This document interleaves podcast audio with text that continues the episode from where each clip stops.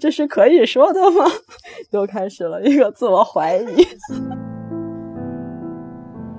所以我就一直会有这样的一个感觉吧，就是没有到触底，但是你也离底不远了，而且永远都会有一个可能最差的环境在等待着你。当我们已经知道未来可能是不会更好的一个情况下，你该怎么样去生活？你该把什么样的生活作为你自己的一种信念？自己就像。本来是一条大海里悠然自得的鲸鱼，你在游着游着，突然就被搁浅了，所以感觉是整个生活突然的失序。然后我偶尔还想做一只猫，因为其实我的猫现在就躺在我的身边，它什么都不知道，我感觉除了它可能会好奇我为什么。每天都在家以外，我觉得它可能是什么事儿都不知道，还是还是在过着他的非常平静的生活。猫条啊、猫粮啊、水啊都没有断过。本身来说的话，不管是号的封禁，还是这种小区的封锁，包括这种驱赶，它其实最终都会让你造成的其实是一种恐惧，是一种外部的压力，把这种错误给转移到你自己身上，让你自己不断的去审问自己，说我是不是做错了，我是不是又干了什么不对的事情？但我觉得，可能更重要是去直面这种恐惧。所以我最后提炼出来的一点就是，只要我们这帮人还在在，所以这事情就还是可以跑起来。我会发现说，其实年轻人他不是孤立的人。就我们走到今天的这个境遇，大家在面临的这些困境的时候，不是因为我们个人努不努力或者幸不幸运就能达成的。其实很多时候背后的历史环境，包括当下的一些政策规定，嗯，甚至一些长期弥漫在我们。身边的一些传统思想呀，这种我觉得都在影响我们很多人，在影响很多年轻人。所以有些年轻人选择躺平了，有些人年轻人还选择行动，在愤怒。我觉得无论是他们做出什么样的选择，都需要这样一个去记录他们的人。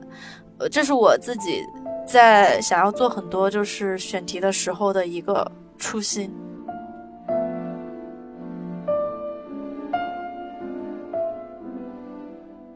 大家好，欢迎收听问题青年，我是 Lisa。今天和我在一起的是编辑部的同事。大家知道，我们编辑部除了问题青年播客之外，主要的精力是在公众号“青年志 u t h o l o g y 的内容创作上。最近我们的公众号被禁言了六个月，很多朋友来问我们还好吗？今天就来聊聊我们的状态，也聊聊在充斥着虚无和绝望的这种日子里，是什么让我们支棱起来，或者支棱不起来。各位先跟大家打个招呼吧。大家好，我是青年日编辑部的杨少。大家好，我是青豆。大家好，我是小曾。大家好，我是 Sharon。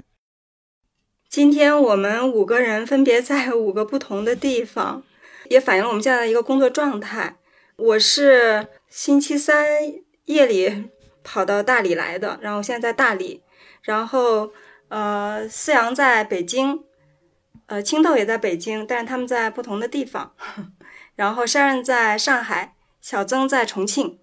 呃，我们编辑部还有人在石家庄。对我跑到大理来，也和编辑部这边的另外一个同事碰了头。对，现在就是，嗯，大家都很分散的一个工作的状态。我们就先从我们现在这种分散各地的状态说起吧。每个人说说自己所在的地方的一个情况，然后自己的一个状态。其实我是在周一的时候，在我们小区看到了硬隔离，就是那种。我在朋友圈里看到过很多次的蓝色的栅栏，铁皮栏，然后看到它的时候，我就非常紧张。其实最近一段时间，可能一两周了吧，咱编辑部聊天的时候，我也说过好几次，就会觉得待在北京，感觉气氛非常的压抑，压抑的感觉让我想出去透透气，然后就挺想去大理的，啊，但是一直没有行动起来。然后周一的时候看到这个。蓝色的铁皮栏杆围栏的时候，我就觉得我有了一个应激的反应，我就 立刻开始去查怎么样去。这个火车时间非常长，从早上八点到呃晚上二十三点四十五才到了大理。嗯，其实呃路上还有包括到了大理之后，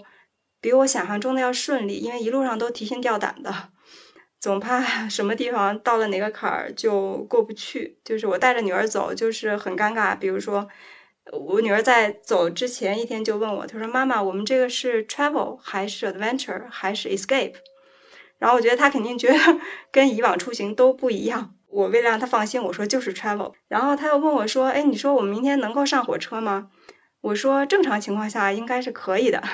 对，然后他说：“那为什么说是正常情况下？就是你会觉得在今年有很多东西很难解释。我只能说，我说因为最近有很多东西都在变，有以往很多很正常的、很理所应当的事情，我都不敢打保票了。来到大理之后，我觉得很神奇，就是人的状态确实是，就确实是像喘上气儿来了一样。虽然高原其实喘气稍微有一点点困难，但是你整个的心情是喘上气来了。”我想，我可能是感觉到了自由。就是你不来这里的时候，没有想到，就是当我可以不戴口罩出去的时候，就是特别开心。然后我女儿也是走在街上的时候，会转着圈的往前走。那要不青豆你也说说吧，因为刚才刚一连线的时候，你就说到你现在在收拾东西的这个状态。对，现在就是在做一个离开北京的一个准备工作。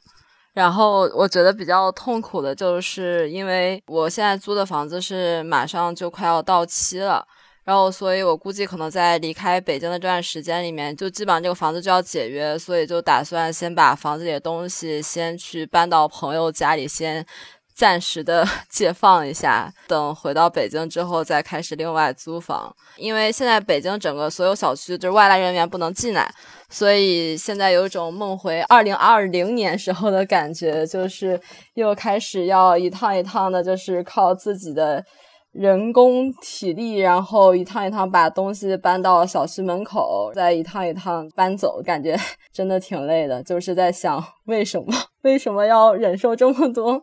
真的觉得很难受。做离开北京这个打算的时候，也是其实从开始考虑到做这个决定，基本上很快，可能就三四天的时间之内吧，然后就差不多把一切都盘算的比较清楚了。因为我是住在朝阳区，基本上就是看那个疫情地图就可以看到，方圆五公里之内还是一个稍微安全一点的地带。这外面之后就是开始密密麻麻的各种的疫情红点，然后就会让我想到小时候玩的那个扫雷游戏，不知道。哪天按到哪一下，然后可能周围一下就全都炸开了。再加上最近北京这种越来越严密的这种封闭的一个态势，我觉得在这种状态之下是特别难受的，因为你不知道哪天，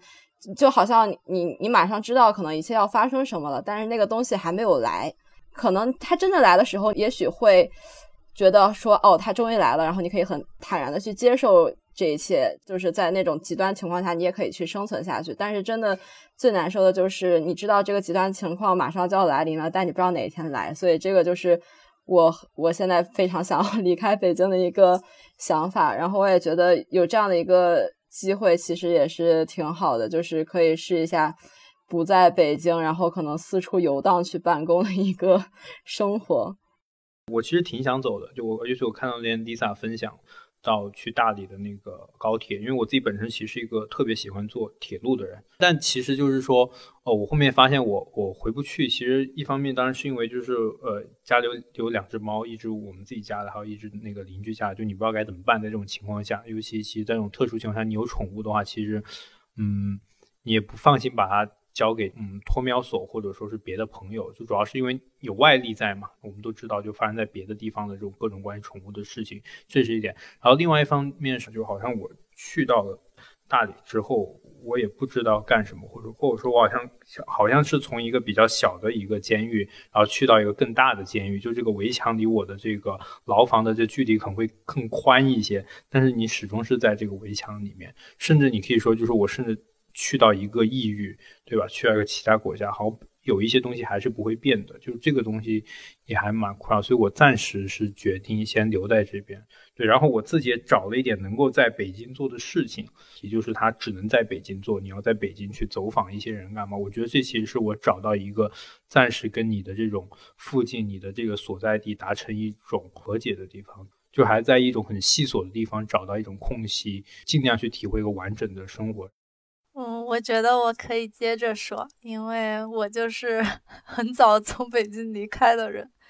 然后我因为我三月底的时候房子到期了，然后嗯想要搬去上海，但是当时上海已经比较紧张了，呃，我就回了重庆。最开始其实没有想过要在家待这么久，但是呢，就确实是实实在在的算到今天已经离开大家独自工作了两个月了。就是这段时间就是特别的分裂，因为我回到家之后也发生了很多事情，我自己也体会到了很多那种曾经我们看过的在上海疫情中或者在西安疫情中发生的事情发生在我身上，比如说就看病难这件事儿吧，就是，呃，我家里面出了点事儿，我想要带我妈去医院，然后。嗯，比如说只能有病人一个人进去，但是我妈妈是很害怕的，就我就不能陪同，嗯，因为我没有二十四小时的核酸，我就进不去。我妈妈才动手术的那几天，就她需要一个人，就是走到住院大楼的楼下来，然后拿饭。我就给他递饭进去，然后我们中间是隔着一个识别人脸的那个机器，保安呢也不允许我靠近机器，然后我们俩的手不够长，就是我每天都是像一个舞蹈演员一样，然后就把手举过头顶，这样把饭盒给他递进去。然后包括前段时间，就我爷爷也被下了病危通知书，但是在四川，然后我们想。紧急赶回去，被通知说不能紧急赶回去，跟社区做了很多的协调，然后才回去了。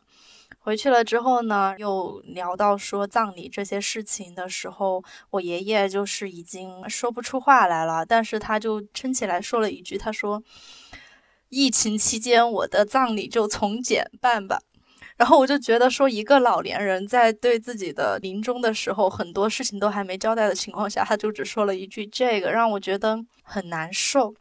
所以我就在想说，即使我是一个远离这种高压环境的一个情况下，我每天也是在受疫情的影响，所以这多多少少的让我的心情会有一点点受影响吧。哎，除了远程抱抱小曾，也不知道可以说什么了。不过，我现在对于这种东西，它已经到了一种麻木，而这种麻木，它不是我们最开始接触到政治性抑郁的那种麻木，就是我完全，呃，就是对于这些事情，我已经就是失去信心了。我这种麻木，其实心里面还带着一点点触底反弹的乐观主义。至于说这种乐观主义是怎么达成的，我觉得我们可能后面会聊到。好，那我很期待一会儿我们再去聊一聊这个触底反弹。然后，珊珊，你也说说你的情况吧。因为我在上海嘛，所以我其实已经被关了两个多月了。他从四月一号一开始说只封五天，然后到封禁时间期间的一直加码，然后中间他可能也不会告诉你你要怎么办，或者是他也没有给你个日子，他就是说这门你就是出不去，但这日子怎么过，你需要自己想办法的感觉，所以。中途就是会觉得很难受，然后我还记得非常悲哀的是有两件事我印象深刻。第一件事就是我有一次在晚上出去做核酸，发现楼下牛奶店开了，然后我马上进去买了一箱旺仔牛奶。第二件事情就是我做梦梦到团购的猪肉可以三份起送。我真的开心的不得了，因为我的小区其实非常小嘛，呃，一般的团购都是团不起来的，所以就只能另外想办法。当然，我自认为很幸运，因为我其实除了有两只猫，我身体健康，我家里没有生病的亲属，我身边也没有呃需要帮助的老人，然后也没有自己的小孩，也没有在经营的餐厅或者团队。所以我觉得我已经很幸运了。然后在这种时候，你可能就会去想说，你怎么样去做一些事儿，能帮到一些人。既然团购不起来，你可能就会去想办法帮大家团购，或者是，呃，最近我的邻居有一位是八十七岁的老人嘛，他因为眼疾发作没有办法出门，然后他也是听障，没有办法去和居委会打电话沟通，所以我就。和居委会通话，然后去帮他沟通情况，最终也是得到了解决。然后我偶尔还想做一只猫，因为其实我的猫现在就躺在我的身边，它什么都不知道。我感觉除了它可能会好奇我为什么每天都在家以外，我觉得它可能是什么事儿都不知道，还是还是在过着它的非常平静的生活，然后还是有猫条啊、猫粮啊、水啊都没有断过，这就让我可能对解封这件事儿，也就是会有期待，但这种期待是一次又一次落空的，就是比如说你刷，呃，社交媒体，你会看到有人出门骑行了、遛狗了、散步了。你有希望了，但是可能我得到的消息就是，还是只能守着那一扇可怜的窗户，然后看着那个树树叶，从冬天一片叶子都没有的梧桐树，一直到如今，叶子已经从新绿变成了深绿，但是你还是没有能够亲手去摸摸它，仿佛自己就像本来是一条大海里悠然自得的鲸鱼，你在游着游着，突然就被搁浅了。所以感觉是整个生活突然的失序。虽然说你可能在看的照片，街上没有人，看起来很平静，但是你实际上路面上看不到的都是一个个具体的困难。所以我感觉不只是我吧，身边的人，大家都是从一开始有一点盼望的状态，到最后是绝望，然后你也不会再有什么信心了，你只能就是去接受。甚至是一种退守，就因为你感觉自己和其他人作为人的基本底线一直在往后压，到最后你能做的就是守好自己，守住自己。所以我觉得解封这件事情，我对他的期待也不仅仅是自由吧，还有还有这种失序能不能慢慢回归到正常的一个状态。我刚才听大家讲这个的时候，想再跟你们稍微多聊一下，就是小曾说的这种触底，可能对于我们来说，不是每个人都触了那么深的底啊，但是可能会不会都会有一些觉得挺触底的这种时刻，然后很难受的、很低迷的一些时刻。你们刚才讲的时候，也都有这样的一些类似的状态在，可不可以举一个呃具体的例子？其实我自己刚刚在听你们讲到的时候，我在回想，我觉得在北京，包括在我在顺义，嗯，所以相对来说比较宽松，嗯，其实发生在身边的这种失序，我觉得我没有经历过，除了说要去囤很多的东西之外，但是真的远远谈不上失序，但是还会觉得那种空间的缩小，我觉得很多是在，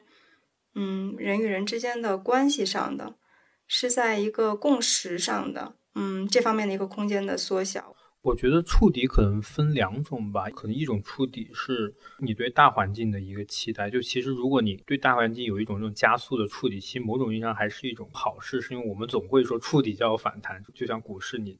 到了一定程度，你就要去抄底，对吧？买买进。但我觉得可能最可怕的是，你其实没有看到它是以这样的一种剧烈的方式在。在持续的这样的一个垂直九十度往下走的，它更多到了一定的时候，尤其进入五月份之后，它开始进入一种平缓的，然后你看不到未来的这样的一种很严荡的慢慢下沉的状态。同时，这也是我个人的一个感觉，就是比如说之前就回顾啊，我们三月份、四月份发的这两个月的文章，包括我自己参与的一些选题，我会发现，其实四月份你还是被一个就被上海疫情这样的事情拖着在走，你就是说你觉得你有责任要去。嗯，要去书写一些，要去采访一些，要去记录一些，包括三月份有这个俄乌的事情，甚至更早的这个呃封线的事情，都会有这样的事情推着你走。但一旦到五月之后，其实某种意义上，哦，我个人来，我是想要回到一个更加日常的状态，想去关注一些更加长期的一些选题。但这个时候你会发现，你回不到那个状态。但同时呢，又有新的事情要过来，但你又不想回到四月份那样被热点牵着走。这种消磨之外，我觉得更多其实是你。嗯，你的这种情绪无法被转移出来，尤其对于一个就是做一个公共表达或者内容的从业者来说，这个是这方面当然有一个很大是自己的原因，就可能是不是我在我自己就在想，是不是因为我呃能力不行，或者说我对这种信息的这种处理能力不够，包括自己陷入到了这样的一种。所谓的政治性抑郁当中去，那另外一方面，我也会觉得，就是相对于四月份的这样一种外界的这种刺激来讲，我觉得可能更可怕是我五月，其实一直到现在，我感觉是我这周才相对好一点，尤其五月的上半周，一直到我们被封号的时候，我都是处在一一种自己找不到支点的感觉，直到可能是封号之后，反而因为一些事情，不管是我们自己的一些聊天，包括这种重建的这种动力，才让我开始找到了一些支点。可能对我来讲是这样的一种触底，就它不是真正的触底反弹，而是说一种缓慢的这种下沉。就是感情，你描述好像是，嗯，进入到了有点温水煮青蛙的一个状态的时候，被烫了一下。是的，是的。我是觉得没有说一个最低的时候，就我一直感觉就是这么一段长时间来，你一直在一个较低的低谷里爬行的一个状态，但是我就是永远都会感觉说还有一个更低的状况会等在你的面前，然后。所以，我最近长时间的感觉就是真的会还挺抑郁的，就尤其是最近，我已经差不多连续失眠了一个多星期，然后每天都是凌晨四五点钟才睡觉。你躺在床上的时候，就会觉得就是每天那种白天闪过的各种负面的消息，都会在你的脑海里面再闪一遍。然后再加上最近，因为马上要离开北京了，我就特别担心，别在我临走之前，我可能被封了，或者是我去到的地方，它的政策又出现什么样的变化。然后就是这种对于远方的担心，对于你自身周围情况的担心，和对你马上要做的事情的这种担心、焦虑交揉在一起，然后我就会觉得好像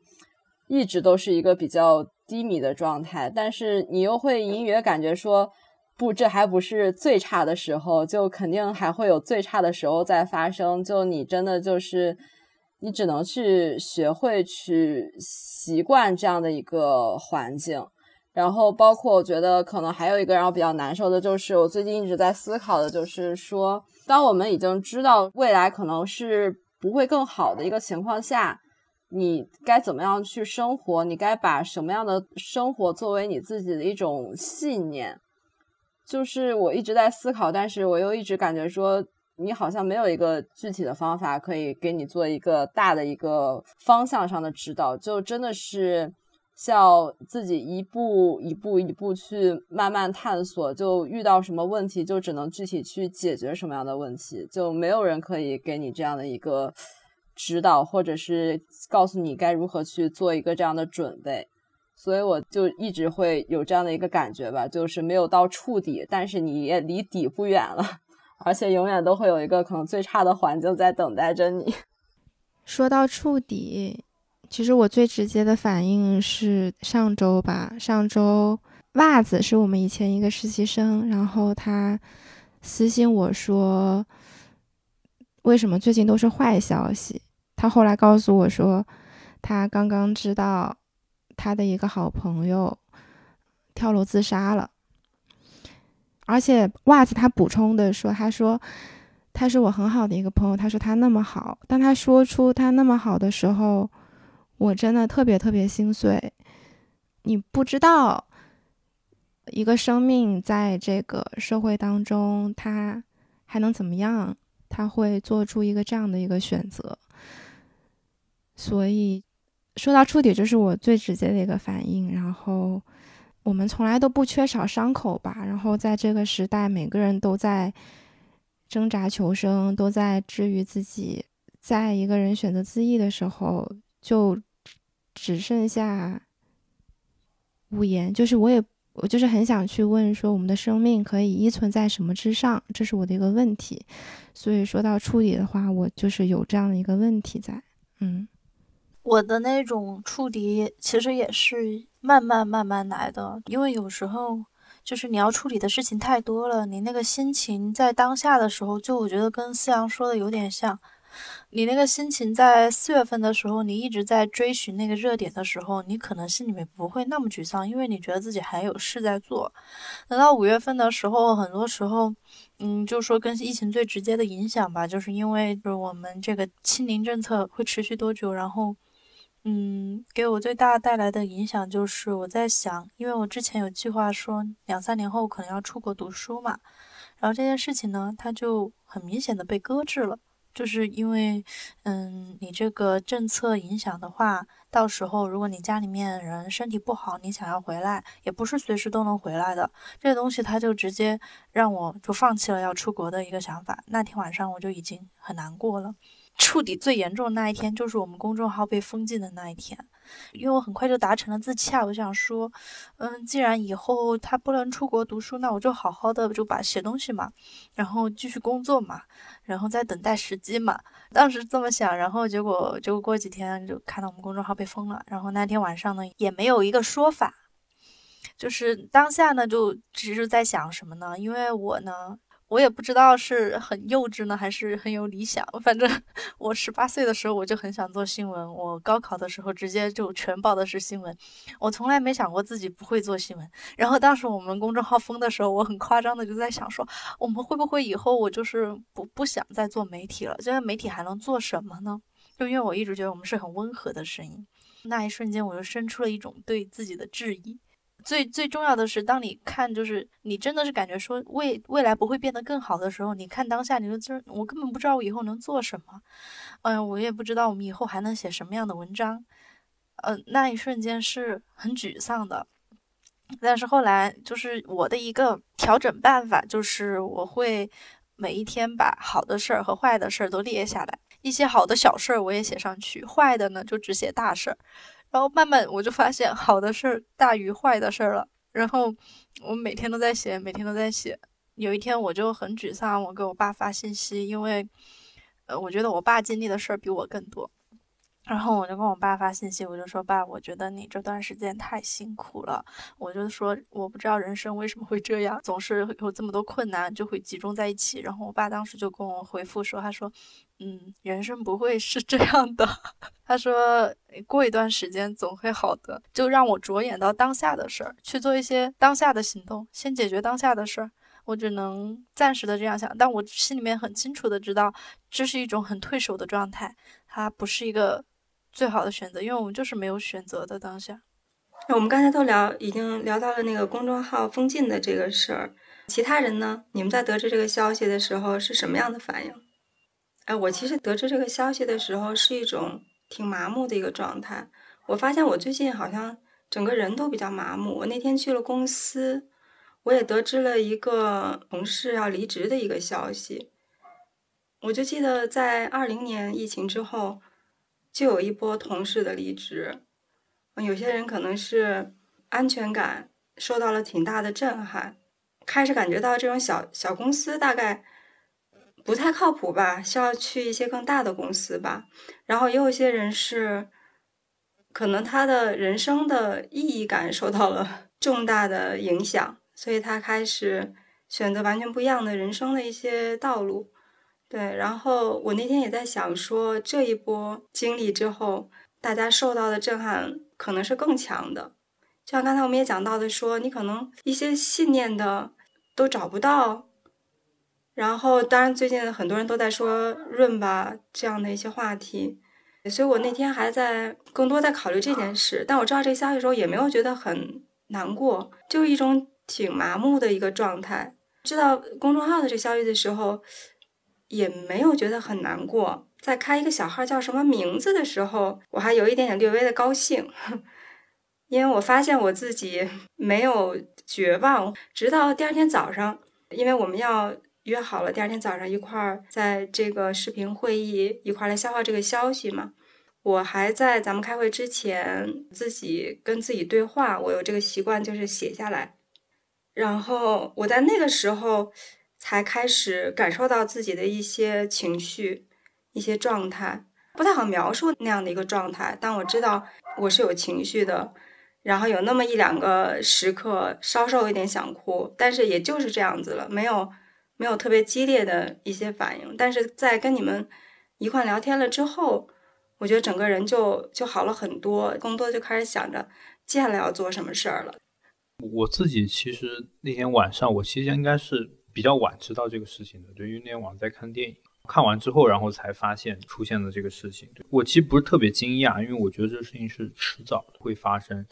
我其实相反。就从那个起，我还会感觉到有一种重生，或者说是有一种兴奋的感觉，是因为我还挺被大家所鼓舞的。是我觉得大家其实都没有那么容易被击垮。就我不确定这种没有被击垮的多少成分是就是说表演出来的，或者说要要要不断的去去振作自己。但是我我相信就是这里面肯定是是更多是真诚。就是说我们都知道把事情做起来的是人，平台也好，载体也好，它真的只是作为一个渠道而已。但是更就所有的我们不管是受访者还是去采访的人，都是靠人去完成。我们最终在这过程当中也是在发现人，这点其实是我当时给自己打气的一个动力。呃，因为我会觉得，嗯。本身来说的话，不管是号的风景，还是这种小区的封锁，包括这种驱赶，它其实最终都会让你造成的其实是一种恐惧，是一种外部的压力，把这种错误给转移到你自己身上，让你自己不断的去审问自己，说我是不是做错了，我是不是又干了什么不对的事情？但我觉得，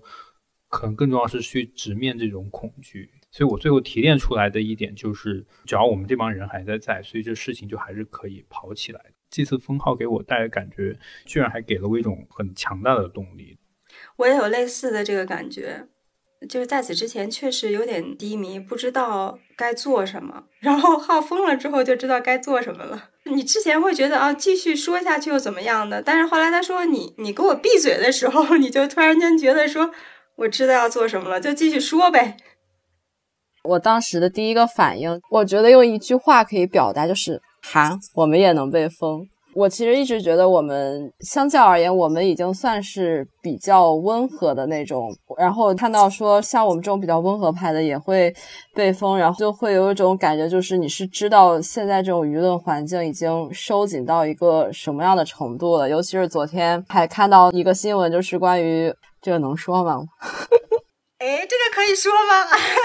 这是可以说的吗？可以说的，新闻上就是什么都是可以说的。就是关于这个非公有资本禁止违规开展新闻传媒相关业务的这个，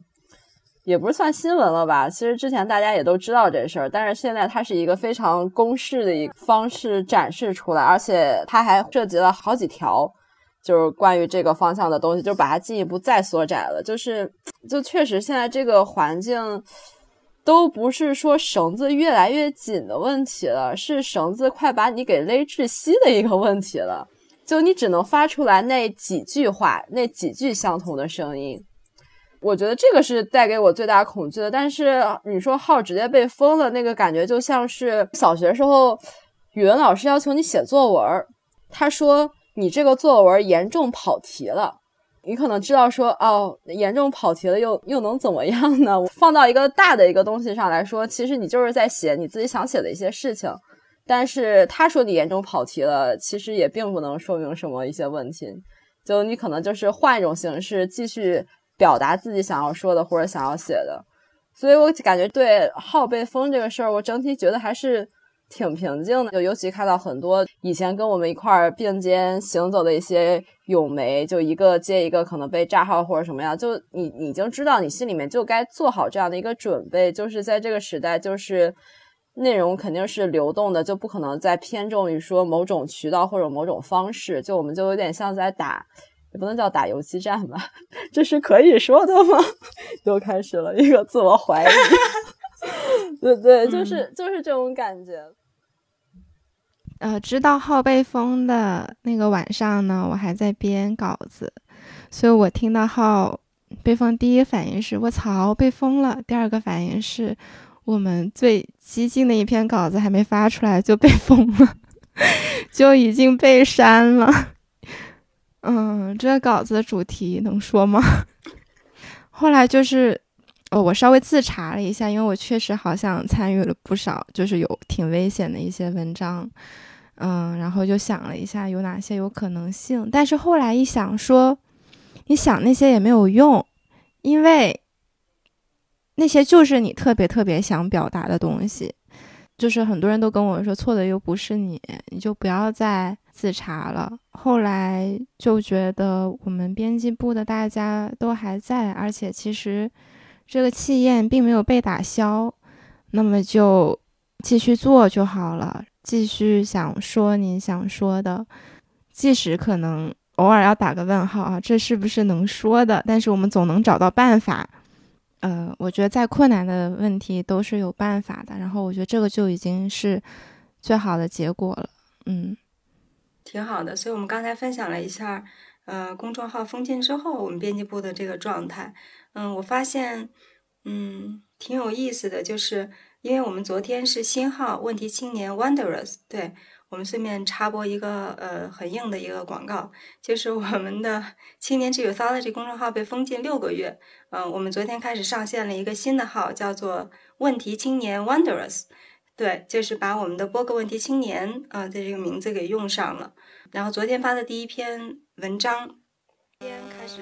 经常有人过来问我，他们通常都是内容创作者，说哎什么原因呀？然后对，接下来就说我一直也很担心自己会被封了。我觉得，然后我就想起来，我们以前，呃，也经常会这样。如果听说一个号被封了、被炸了，然后，呃，如果自己认识的话，也会去问一问，就是能够感觉到整个这个群体的这种恐慌吧。但是也感觉到了大家的一种坚持。对，所以我觉得接下来我们可以聊一聊，嗯，关于这种坚持吧。或者是我们刚才其实也都聊到，我们很多情况下自己也有支棱不起来的时候，怎么重新去找到这个支点，还能够爬起来去做一点事情。所以今天接下来，我觉得咱们就来聊聊这个话题，从我们分享一些最近看到的东西、听到的东西，不论是文章啊、播客呀、视频啊，都可以，相当于分享给我们的一些听众，我们。平常的一些可能是力量的来源，嗯，那些还能够给我们一些鼓舞，给我们一些解释等等，这样的一些同行，嗯，老师等等的，可以分享一下。呃，我最近其实就是在关注很多人开始从上海离开上海，或者是返乡，其中有一群人就是大学生嘛。然后正好咱们以前的另一个实习生晨晨呢，他也最近就开始返乡了。他其实就做了一个记录，是说他从一开始怎么向学校申请返乡，他可能申请了三次，然后用不同的理由，学校才批准。然后他又开始自我怀疑，说上海既然都有解解封的苗头了，那我为什么还要回家呢？呃，很多人都是这样，就可能上海已经快解封了，他们还是决定回家，但是他们也从来不后悔。晨晨就说他一点儿都不后悔，他至少能多享受几天自由，就是多几天自由。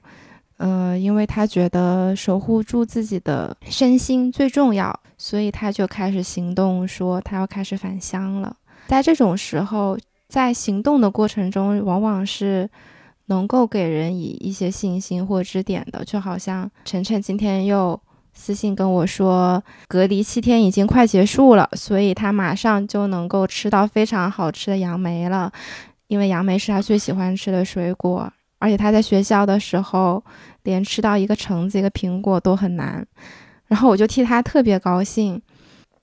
这让我联想到就是我最近在读的一本书嘛，王邦的《贫穷的质感》。其实它里面写到了一些他在英国感受到的寒冷、饥饿、互助和矛盾，这些是非常真切的。但是让我非常钦佩的是，他还在参与进那些非常实在的社会实践当中。就不论是他去做成为食物银行的义工，还是参与进攻党，成为自己所相信的社会力量的一份子，他。除了在观察、思考和写作，他也在勇敢而充满热情的行动。这些行动不论是大是小吧，包括我觉得能够有勇气去跟学校申请去返乡，或者是那些在努力为自己争取一些权利的人，在真实而关切的在付诸于实践。然后在这个过程当中，你可能一方面你帮助别人，一方面也是在践行自我。然后包括我自己也是，其实我也是在做团长，包括我自己的工作去采访、去记录和写作，这些是基于我比较有意义感的事儿，以至于我不会那么难受吧。总觉得我是手头在做一些什么，我就很知足。对于我而言是这样的。我有一个很久之前就是帕亚米的那一个推文吧，我觉得那个真的很支撑我，就是要敢于去相信嘛。那篇推文，他有讲到说自己之所以想要做这些事，是因为长期以来，比如说像他当年读《好奇心日报》，他受到《好奇心日报》的影响，以及我看到《好奇心日报》之后的那个编辑给他留言说：“我们送你一个小鸟文学的那个会员。”就是这一段互动让我感受到一种，其实说实话很久没有感受到的那种相信，就是有一点我们在当下说有点愚蠢的理想主义的一些东西。然后那一瞬间有一点击中我了，然后我确实觉得我们现在很少有人再去聊什么。嗯，新闻理想，或者是说一些呃相信的那这那种力量，感觉好像很傻，但是在那篇文章里面感受到这种力量，它其实是很强大，就有一种传递性的。因为我们公众号呃重新开放了之后，我之前实习的报社的主编有来跟我聊过，他就问我们公众号是为什么被封的，我说哎，大概我也不知道是为什么，然后他当时也跟我讲了一下现在的一些。呃，媒体环境什么之类的，最后他就说了一句：“我觉得你们做的东西很好，就是你们要坚持，但是在当下也要懂进退。”其实我就在想说，可能也就是寻找一种更好的说话的方式，所以在这一方面就是比较的受到鼓舞。刚刚小曾讲到那个海亚米的那个那篇文章，确实我当时也感觉挺触动。我当时转发的时候就说，就总有一些会影响另一些人。就是我其实包括昨天那个随机波动，不是跟反派影评的主播波米聊了一期播客嘛？呃，其实就是这种影响，就是它其实是也是小范围的，但它确实可以形成一个很持久的这种人传人的效应。比如说，我其实第一次知道剩余价值。也是因为通过反派影评，当时声援他们，然后知道有这么样的一个公众号，然后后面我去 Spotify 去听他们以前的内容，然后才知道他们三个，然后后面做随机波动等等，包括像是呃海亚米讲到他被这个好奇心日报所影响，还有这个李厚成的翻转电台，其实我相信很多人也是这样听一就是一个个爬书过来的，你知道了 A，知道了 B，然后知道 C，然后 C 跟 D 可能是朋友等等等等，有这种关系，我觉得还是。呃，要做事情，只有做事才能够把百分之八十的这种焦虑、困惑、愤怒给它转移出去。对我个人而言，我觉得生活中的盼头不仅仅支撑我去前进，你当然可以在里面去爬输出一个你被谁谁谁影响等等，但更重要的是说做这件事情本身的意义，如何去相信它意义，我觉得很重要的。点仍然是在于，是它需要有这样的一个 archive，就是有这样的一个存档，就是就互联网其实有记忆的，就我们总是说互联网没有记忆，但其实只要你是一个有这种信息铺底的，你其实会发现，OK，他们所有的这些事情都可以被串起来，包括我那两前两天逛鼓楼去跟跳海的人聊，就谁影响谁等等等等，你甚至可以去爬出一个在这片区过去十年这件事怎么。把这些事情带动起来的，对，所以我会在想，就是在这样的一个一个状态当中，就你倒不是说是要去成为他一部分，而是说去做这个记录的价值就在于是说，它当它被人看见的时候，它就会影响到别人，就是成为这样的一个脉络当中的一份子，去呈现这样的一种很广袤的记录的范式。哦，我觉得说挺好的，我也想分享一个，我觉得可能也有一些关系。最近比较认真的看了何伟在《纽约客》上的那篇文章嘛，可能有两万字。那篇文章的名字叫《The Teacher in China Learns the Limit of Free Expression》。之前有看过他写的那个江城，然后当时就很喜欢他的那个描写。然后这次我觉得他写的东西更加像是发生在我们身边，又不是身边的这些事情，包括在学校里现在的一个言论的一个环境，学生的一些状态，他没有轻易的下判断，然后他能够把这个。学生的状态，然后包括他自己的遭遇当中的一些复杂性，能够表现出来。嗯，就是那个让我看的还是觉得非常舒服的，因为我们青年志嘛，也是问题青年嘛，也是一直关注年轻人的这个状态。然后我觉得他可以娓娓道来二十多年吧，从九七年左右开始在涪陵那个小镇教书，嗯，一直到去年离开中国之前，他所接触到的这些学生。我就觉得这个时间真的还是一个很神奇、很重要的一个东西。然后它可以穿梭这个时间，比较两个不同时代的这个中国，两个不同时代的这种青年的群体。然后它也让我想起来那个黄登之前写的那个《我的二本学生》，因为他们有很多的素材都来自于这些学生他们自己的习作嘛，等于说很多的普通人自己的一些技术。这也和我最近在。有的时候在想到的一些问题是有关系的，就是像我们自己在做的这些事情，我们做的这些记录，嗯，它有什么意义吗？我觉得这些关于普通人，就是我们记录的那些学生，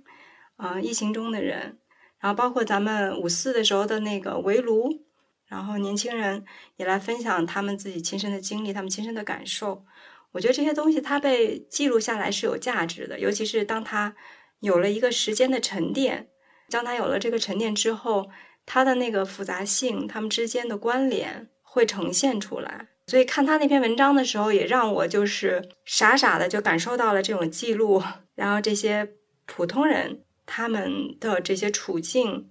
它的那个价值吧。对，其实关键我觉得可能是在变化。我相信就是在过去两三个月感到不满情绪的人，肯定是要比在去年此时要多很多的。但是就像之前我就是转过，就是说，呃，我并不怀念二零一九，就很多人都会好像觉得这一切都是疫情的问题，好像一切都是因为疫情把这边所有改变。就其实都会有这种诈实性的反应。有一些人就是说，这一代可能是没有历史的人，就这历史感是缺乏，就好像。昨天还是一切都很好，今天啪的一下就是就是一片昏暗。就是 Lisa 说的何为那篇文章我也读，其实你会发现很多变化是在慢慢发生的，包括我自己也会有感觉。就我第一次。就是我开始在媒体行业，就实际是在一五年的时候，然后到现在七年过去，包括在一五年的时候，当时媒体里面的那些老师在讲一二年怎么怎么样，零九年怎么样，零八年怎么样。当我发现就是在一个长时间的一个变化当中去看待的时候，其实人其实不会显得那样的就一惊一乍，或者说是会有种说诈尸性的反应。这这个是我想分享的一点。然后另外一方面就是。呃，也是关照意义。就我想到，就这两天看到，就是方可成在端传媒上去写了一篇关于就是中国自媒体十年的一篇文章，他就讲到，就是说，其实很多自媒体都没有办法去，嗯，呈现一个呃有价值的内容。它自媒体这个概念，就英文 V Media，其实最早是回应，就是说。就是脱离了这种机构和这种资本或者媒体，它如何去反抗资本，如何反对这种内容的这种固定的渠道，如何通过自身的这样的一种来传现多元的价值、多元的观念，成为像一个像区块链、去中心化的一个东西。但是 V Media 这个词就是进入到中国的语境，其实就一二一三年，我们知道这自媒体热嘛，然后与此同时有一家 MCN 机构。他就取名叫做自媒体联盟 V Media，就他立马就把它给凝结成了一个他自己本身要去反叛的一个东西，开始变得体制化、知识化。就这个是他其中讲的一点，就是在这样的一个状态当中，其实大家本身就是做内容，它其实很容易去跟嗯流量挂钩，但是其实真正有有价值的是信息，而不是流量。所以很很关键的一点就在于，是它能够在一个长时间的审视当中，能够提炼出这样的一种变化。所以这个可能也是我之后。想去做的一些东西，就是他是能够去看到变化，能够去提炼这种变化，能够去观察这种变化的。我听到你讲的超方可晴老师，我就顺道再安利一下那个最近在听他在看理想的那播客，呃，介绍的一个关于新闻的一个书单，也是讲到了这个历史的变化。当然，他是从美国的新闻业的那个发展史开始讲到的，然后呃，也讲到了中国的一些变化，推荐大家去听。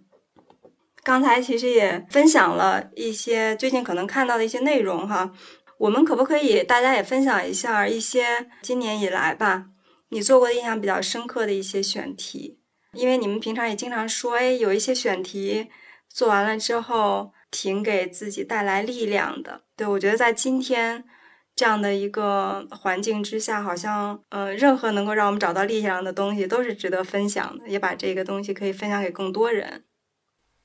我先来分享吧。我感觉有两方面的选题特别激励我。首先是特别感谢我自己觉得受影响很多的，今年年初开始做了一场跟女性社群的对谈，然后紧接着呢，就因此吧，今年其实还。接触了一些跟性别相关的一些选题，比如说去采访了比较基层的女足运动员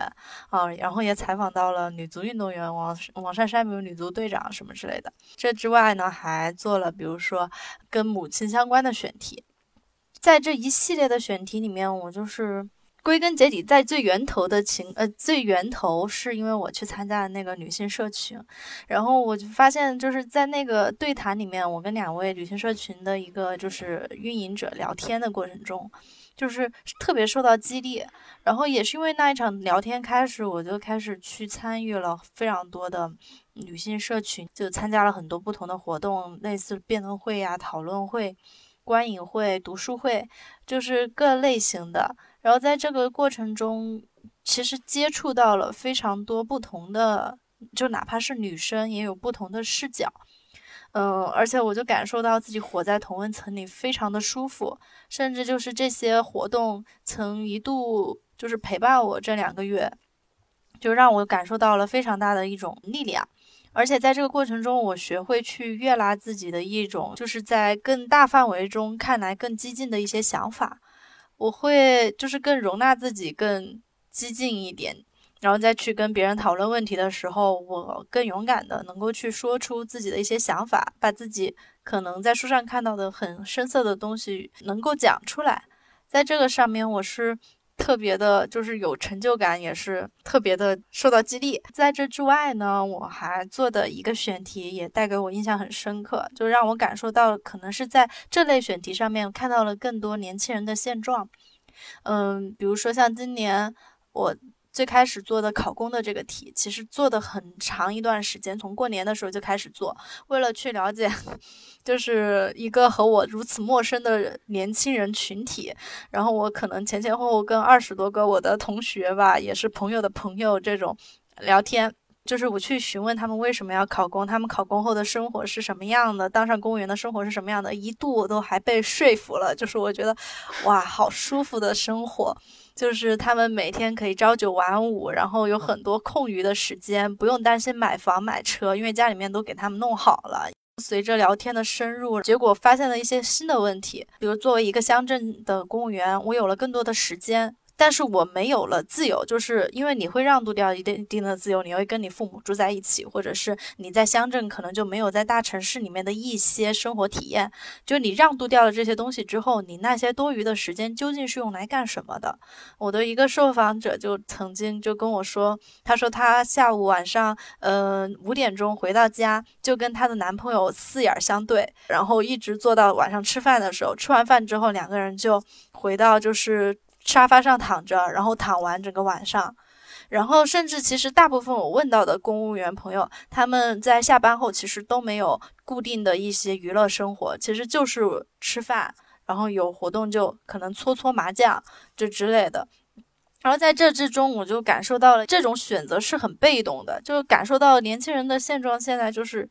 就是一直在让渡一些的自由，其实就是在深入后的聊天中，其实对自己的这种选择也是一种存疑的状态。他只能不断的去说服自己，就是生活和工作是可以分开的。但其实我也在这里画一个问号吧。我觉得，因为后来有一个嗯受访者就跟我说，他说其实工作占据我们生活那么多时间。真的是可以分开的吗？这一系列的疑惑，就是虽然把它写出来了，但其实，嗯，最后还是没有完全的被解决。但这些让我看到了一些，就是可能我们当下年轻人他究竟是一种什么样的状态，看到了一些更复杂的东西。我特别喜欢这篇文章，嗯，因为看小曾写，嗯，这种类似的选题，从二零年底。到现在能感觉到完全不是一个人，进步特别大。而且这篇文章，我们的还在我们的青年志公众号上可以看到，我们回头可以把链接放上去。嗯，还有你前面提到的那个引发你今年参加了挺多活动和做选题的这次对谈，嗯，确实也那个那个确实就是任何你 感觉到呃需要点力量的时候，我觉得听听他的时候都会来劲。因为我是。呃，做的编辑的角色多一点。我可能，比如说，我首先想到的是小花梅那篇文章，因为小花梅那篇文章，就是当时在思考说，丰县的事件出来之后，我们想做什么，但感觉做什么都很无力的状态下写出来的。然后，当时和 Lisa 讨论的时候，就说啊，我们想要以一种比较冷静而平衡的视角。去还原女性、农村女性被拐卖的事情，整个的写作过程其实非常的困难，因为我们要去找各种各样的资料，要去看一些书，又要在非常短时间内快速的消化。然后，但是就是写的时候是非常痛苦，但是出来之后就是感到你做了点什么。嗯，我的猫一直在叫我。之后就是那种做了点什么的感觉，就让我很有力量了。然后对，包括这次上海疫情也是，呃，接触到了一些不同的人，然后知道他们具体的处境。后来我又是在想说，为什么我能做这些？后来我发现是有这个编辑部，有青年志，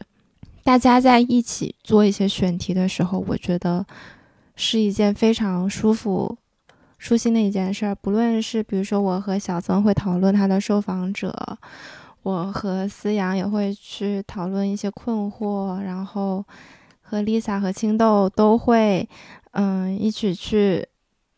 商量这个文章怎么变得更好，或者是觉得哪哪哪写的不好，就是这种编辑部给我的那种链接感，反而给我非常非常大的一种温暖吧，对，感受到了爱，对。然后我觉得我很享受，然后我也很期待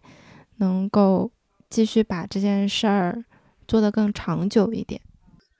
最近做的最有力量的应该是就五四青年节的时候，然后我们当时在线上发起的那个青年围炉的活动吧。你会在那天。感受到你跟一个更加真实的、更加具体的、更加广大的一个同温层之间的一个互动，还有以及这种互助。因为当时真的就是，我觉得那天聊天的氛围真的就是特别好，就是每个人都非常有礼貌，然后也非常的谦逊，然后也会说，就是如果我有什么说错的地方，然后大家也可以帮我指正。就是都是在这样的一个气氛之下，也有人在分享的时候哭了。就是你会在这种真实的话语里，就是听到别人的这种情绪的真实的表达。我是其实觉得还挺感动的，因为我们长时间以来，其实我们自己内部也会去聊这些天，然后我们可能也会在一个很小小的一个同温层里，但是其实有时候我们会。不知道其他人他们是什么样的一些感觉，抱着相同想法的人到底有多少？对，然后我就会顺带想起，哎，我就开始，这是可以说的吗？就是四月份的时候有一个这个视频，然后。当时在朋友圈里面，这种疯狂，大家就开始接力转发，就是你会感受到这种力量感。然后包括四月份有一段时间，在某个这个黄色的社交媒体上，在某个话题下面，就大家一到凌晨两三点的时候，都会集体上线，然后你会突然发现说，哦，原来还是有很多人的。想法还是会比较一样的，就是就这个时候，确实是你会有一种更大的这种连接感在吧？就包括上一次做这种青年围炉的时候也是的。就我觉得现在很多这种力量感的来源，真的就是来源于具体的人、具体的这种互动，还有一种具体的连接，就是那种力量感是。就你不知道为什么，就是可能你看到这个东西的时候，你会心情被激到的那种感觉，可能会突然有一瞬间的时候，你会觉得非常开心，就是有一种我们彼此看见的那种开心的感觉。对，那个围炉也是在我们问题青年播客里面，我们后来把它整理出来了，它的音频大家可以去听一下。嗯。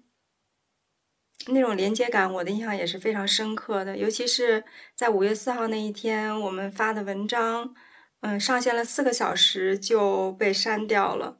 嗯，所以那天其实是挺气愤的。但是晚上在旁听这个围炉的时候，真的有很大程度上被治愈到，就是就是有一种很多人还是跟你在一起的感觉。杨少，你也分享一下吧。过去我自己参与的那个选里面，其实还我自己而言，我觉得还没有到我一个特别满意的一个状态。对，但是确实能够零零零散散也能够获得一些新知和，比如说当时在跟麦教授和薛东聊那个乌克兰的时候，其实我们聊到了一个所谓同温层的问题。其实我觉得是通过不断的这样的选题的时候，你会去重新去兼顾一些认知。嗯，我觉得以前我们可能会很避免去说这样的话，就是说我有一个立场，我只是在讲一个道理。但我其实现在还还是会挺坚定我自己的立场，就是我我相信有些东西是对的，有些东西是错的。然后，并且我是会很，我不会去遮掩自己的这个立场。然后呢，像是在上海疫情当中的一些选题的时候。嗯，我也能够感觉到，就是人的这种嗯能动性，就是如何让自己在这样的一种困难的情况下去去调动自己，然后去调调动自己身边的人。但是也有一些，也可能相对来说不是那么好的经历吧，或者说它是我们做这个采访必然会面对的情况，就说白，你会遇到有你。认可的观点，你会遇到有你不太那么认可的观点，或者说你觉得你对他有所迟疑的东西。当然，一方面你是需要去忠实的去记录它，但另外一方面你也会在想，就是说，如果下次再遇到这种情况下，我该怎么办？对，其实比如比如说就是在那个跟一些大学生聊这个疫情风控的时候，有同学直接来质疑我的动机，就问我。就声明，就说，就说我是不是，对吧？就是五十万，你是不是赚了五十万？然后类似类似同样的这样的，包括我也一直在关注你们公众号，我觉得你们一直在传达这种不良的这种导向，干嘛？等等等等。对，其实我是很希望去问他为什么的。我我其实听到这种话，我也不不太惊讶。就是其实想跟他去聊，但是没办法，就人家把我删了，这个聊天就没有办法继续再聊下去。我我其实也在想，这个就重申到，就是说前两天就是随机波动跟那个波米聊的这个话题，就是当时我忘了是张之奇还是傅世野，就其中一位主播，他的意思他觉得随机波动一直在做的内容是给同温层，就是大家知道的人在做的。就大家都都知道我会说什么，你就懂的人。但他觉得反派影评是在向更多的人在讲一个，就他说话永远有一一个对象，不管他是在骂谁还是在夸谁或怎么样，他总是会有一个对象，就试图让更多人在听到。其实这也是在想，我我有时候会在想说，呃，我做的这个呃东西是否能够去带来更多的，不一定是连接，但是它是或者说带来更多的涟漪，因为连接就预设了，就是说我会要去吸引。那些可能会被我吸引的人，但是我现在想的是说，能不能更加的，就是能够把这个媒介的这个这个属性给给呈现出来，而是说它能够去抵达更多的人。它对一些人可能是连接，但对一些人来讲也可能是一种扰乱。但这种扰乱，它说不定也是一个积极的事情。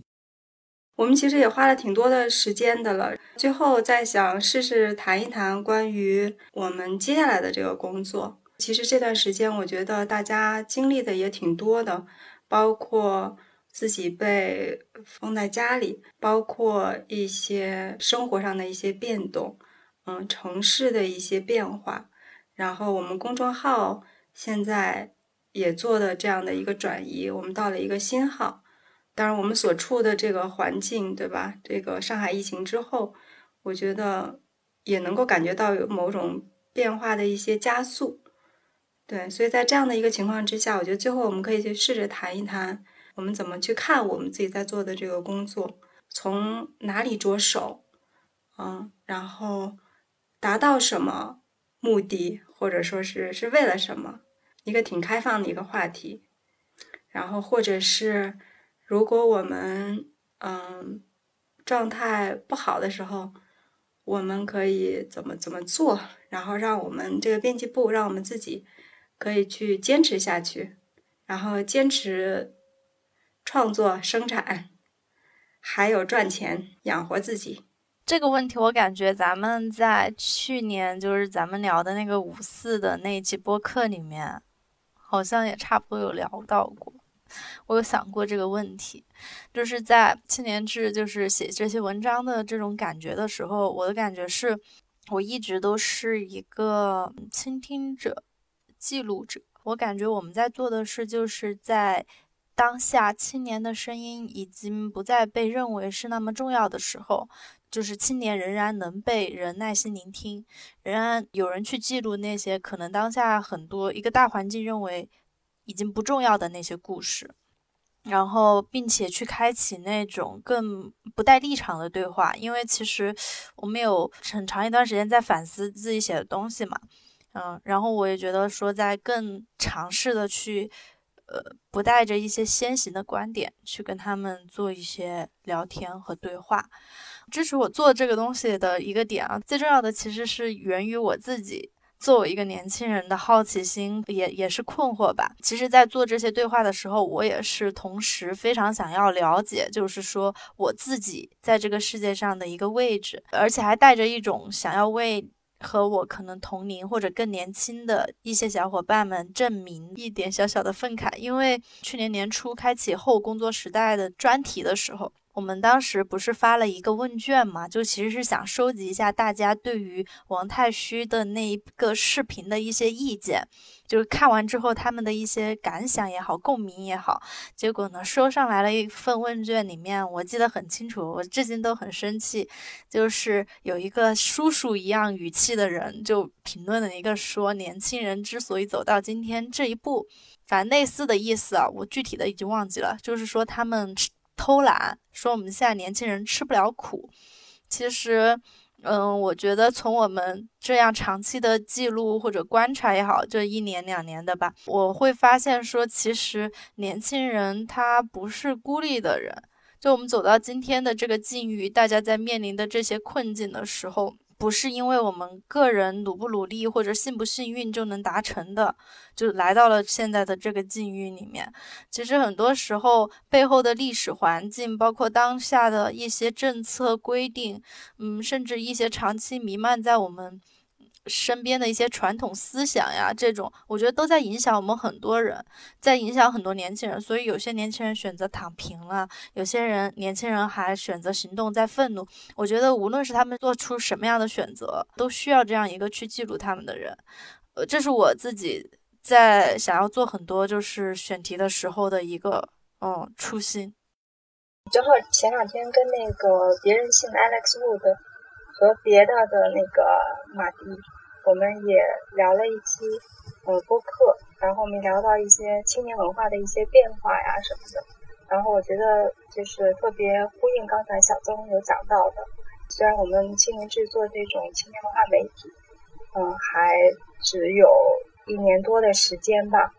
嗯，但是关注青年文化这个生态其实挺多年的时间了，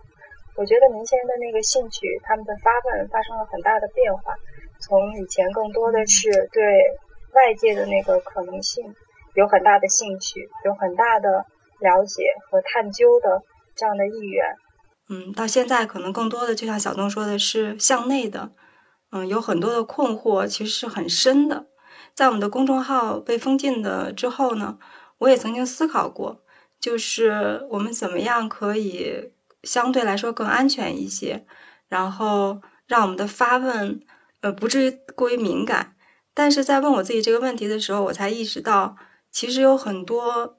是一些很自然、很基本的一些青年的一些发问，他在今天反而会显得敏感而重要。可能在过去，我们不会对一些选题这么有兴趣，比如说，嗯，我们住在哪儿，怎么找工作，怎么去谈一段亲密关系，要不要生孩子，还是丁克。但是在今天，就是很吊诡的地方，就是这些特别自然的发问都变得挺敏感的。然后我也想起来，前面我提到何伟那篇文章，他有讲到，嗯，他二十多年观察的他的学生的一些变化。呃，九几年的时候，他觉得他们都有一种 shyness，就是都有一种羞涩，嗯，然后这是一种很年轻的、很生涩的那种感觉。然后他们，呃，那个时候。也有一些民族主义的，嗯，那样的一些观念，但是还是对于很多外界的东西抱有了很大的好奇心，嗯，然后他描述现在的前前两年他的学生是 old souls，是一些老灵魂，就是他们也在思考，也在观察，然后他们了解的东西也非常多，他们也在分析，很多时候。他们也会做出一些更实用的，嗯，一些选择，但是没有那么大的一些好奇，呃，和那样的一些激情在。当然，学生也好，青年也好，是一个非常非常多样的、非常多面的一个群体。他在文章的最后，可能是也给出一个小小的希望吧，就是他讲有一次跟几个同学的对话，然后其中有一个很小个子的，学生，嗯，发出了一个不一样的声音，就是他觉得这一切还是可以去改变。所以我们刚才想探讨的就是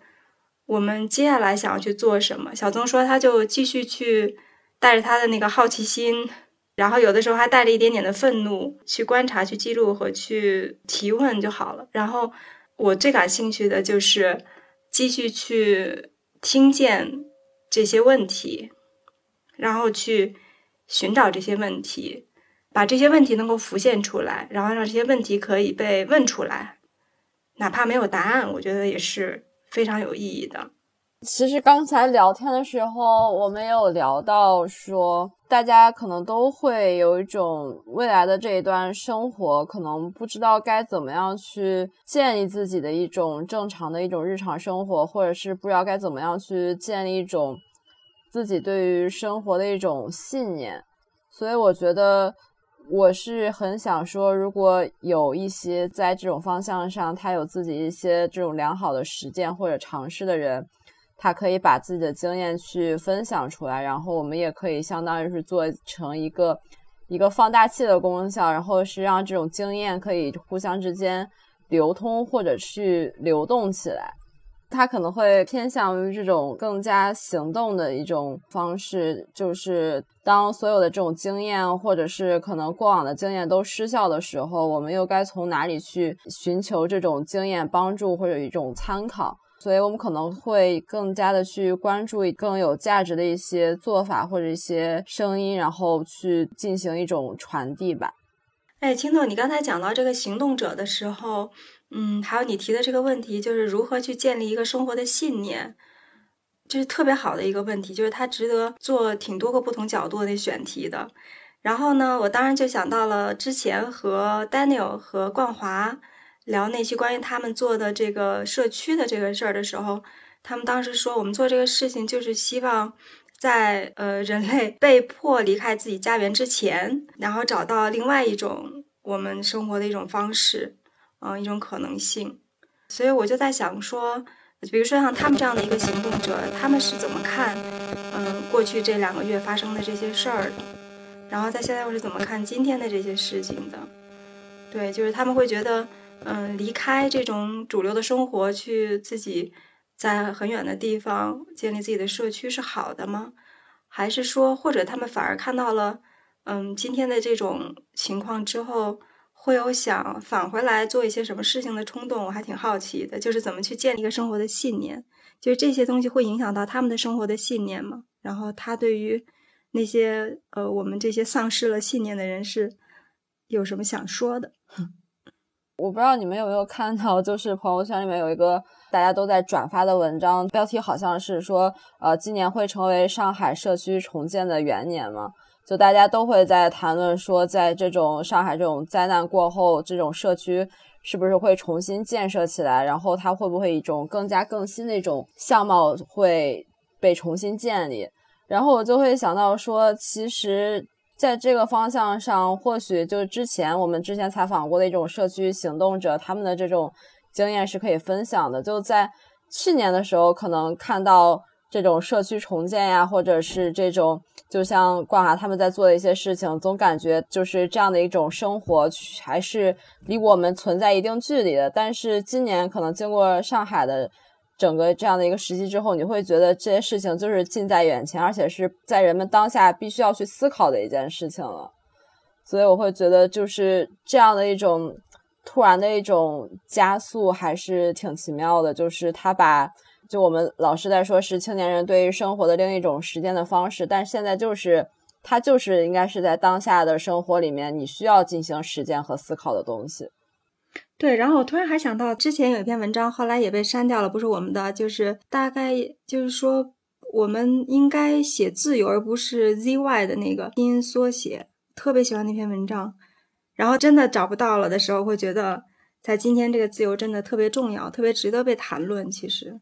如果能够找到呃一些角度去谈一谈这种自由，大家是怎么去实践的？哪怕是他自己小范围，但是他有一些坚持，而不是我们就很顺从的，一点一点的就让渡了那些最基本的东西。就是咱们问题青年的那篇文章有写到说，捕捉到那些非线性的、情感充沛的、不确定的事物，原本就是我们编辑部最迷恋的工作，所以本身可能能够继续做这样的工作，就非常非常的幸运。感觉今天提了很多次这个幸运，但确确实确实是这么觉得的。包括我觉得我最近的一些声音是来自于一种质询和愤怒，因为，呃，我最近也有就是在反思，说自己是不是变得越来越激进了。因为一看到一些不满的事儿，或者是觉得呃出了问题的事儿，第一个第一个反应就是生气，非常的生气。然后生气之后，他就会给了你很大的动力去做些什么。那作为一个写作者或者是一个编辑来说，就是你可以去，其实能够把这些看不到的东西，那些原本没有办法说话的人的声音，你把它去写下来，其实就还是挺好的一件事儿。然后我就想到了那个上野千鹤子，他在最后的。讲义中有讲到说，我们其实有时候可以自负的一点说，那些变化就是我们所带来的，就是我们改变了社会。就是我感觉这个工作能够带给我的意义感是还挺强的，因为很多时候我也会被质疑说，哎，你发那些文章阅读量又没几个，真的有用吗？你做得了什么？你根本改变不了大局，好吗？他说，有人看吗？你的文章？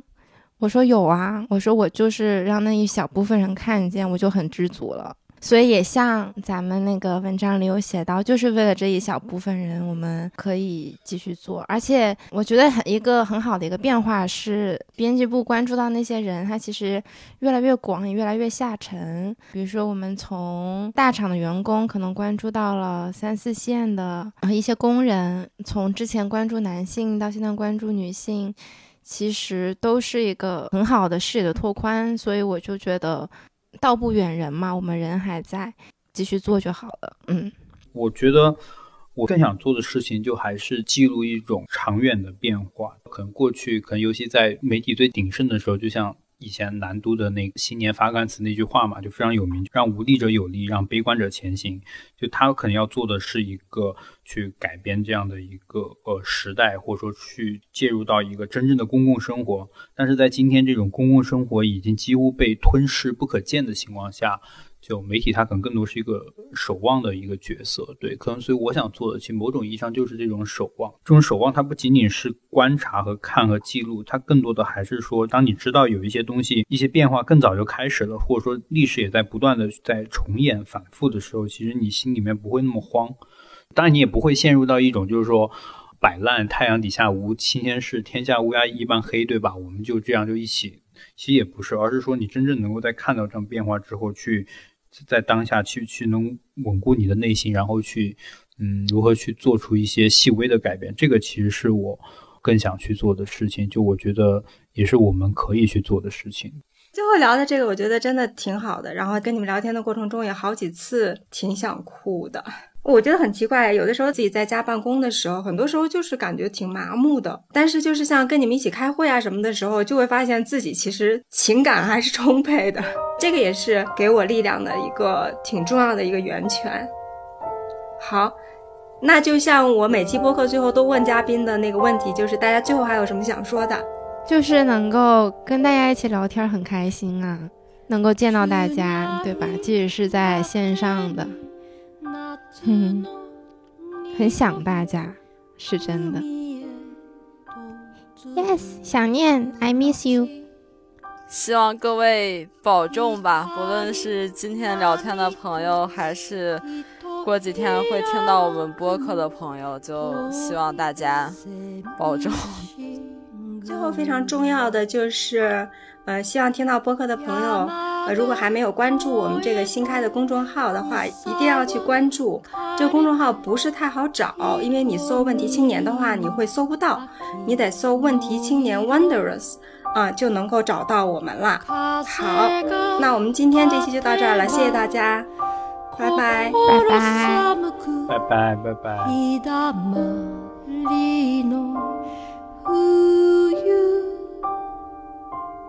who you 求め続け待ちぼけのあなたのいない季節感谢大家收听《问题青年》，是由青年志出品的播客。我们从青年的发问出发，探讨行动的可能性。你可以在小宇宙、苹果播客、喜马拉雅、网易云音乐等平台收听我们的节目。 如果你喜欢我们的节目，可以在微信和微博搜索“青年志 Youthology”，关注我们的其他内容栏目或与我们联系。谢谢。